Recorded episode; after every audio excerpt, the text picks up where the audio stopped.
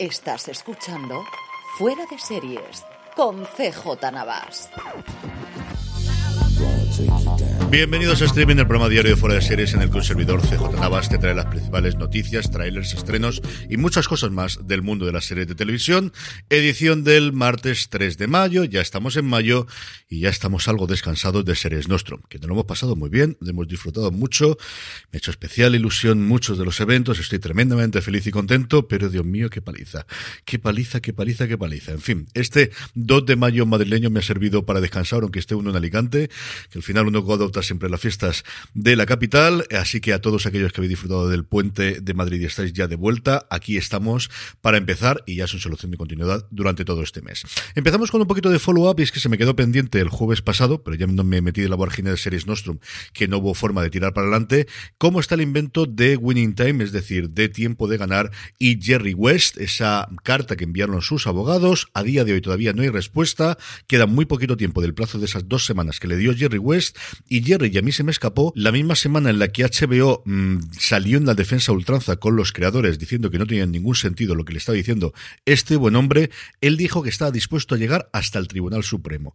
Lo estuve comentando además con varias personas durante, durante el festival en las comidas y de verdad que a mí igual se queda finalmente en agua de borrajas, yo no os digo que no, pero me parece que puede ir la cosa bastante para largo y puede redefinir cómo se van a tomar a partir de ahora los eh, programas basados en la realidad, especialmente con gente que esté viva todavía a día de hoy y que mm, tengan un peso en la sociedad.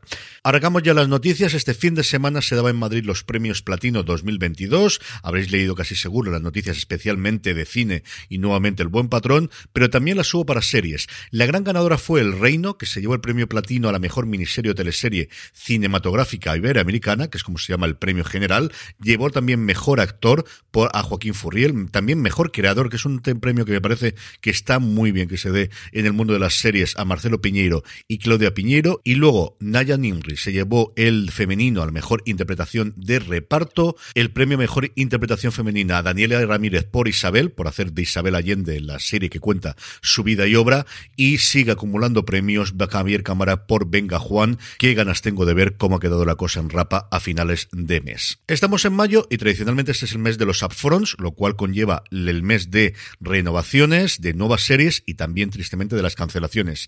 Y la CW, que recordemos que está en venta, que le están buscando una salida tanto Warner Brothers como ahora Paramount, antiguamente CBS, que son las dos dueñas al 50% del canal, está cancelando series del universo de la Roverso, del universo de la CW. El viernes pasado cancelaba Batwoman, que entraba dentro de lo lógico después de todos los problemas que había tenido con cambio de protagonista incluida, pero ha cancelado esta semana Leyendas del Mañana, Legends of Tomorrow, después de siete temporadas. A día de hoy solamente tiene dos series del universo DC en antena, Flash que ha sido renovada pero se espera que concluya en su próxima temporada, y Superman in Lois. Es cierto que tiene un piloto a día de hoy de Greg Berlanti, como no, llamado Gotham Knights, pero ese periodo en el que las series de superhéroes del universo DC ocupaban prácticamente la mitad de la programación de la CW parece que está tocando a su fin. Y de aquí en adelante prácticamente monográfico de Netflix, porque tenemos un montón de noticias cómo se están moviendo las cosas dentro de la casa del gigante rojo. Hay muchas cosas internas, hay un artículo muy interesante en Hollywood Reporter acerca de luchas de poder en la parte de de creación y en la parte de decisión a la hora de encargar nuevas series, pero vamos por partes. La primera, dos cancelaciones. Una, Space Force, canceladas después de dos temporadas, que empieza a ser una marca difícilmente superable en las series de Netflix. Es cierto que nunca cumplió las expectativas, especialmente la primera temporada, del nombre que tenía detrás de la pantalla Greg Daniels, o de Steve Carell, el resto del elenco con John Malkovich maravilloso que tenía. Yo aquí sé que está la minoría, a mí me gustó bastante, pero por ejemplo, Upload para Amazon Prime Video, que se estrenó casi simultáneamente y que tiene que ser una serie mucho más barata comparada con esta, creo que fue una mucho mejor serie. También han cancelado antes de estrenarse una serie animada que tenían dentro del acuerdo global que tienen el príncipe Harry y Meghan Markle. Ya veremos al final producen algo para la plataforma. El acuerdo con Barack Obama para Netflix, que también prometía muchísimas cosas, al final han hecho esa serie documental sobre los parques nacionales y poquitas cosas más.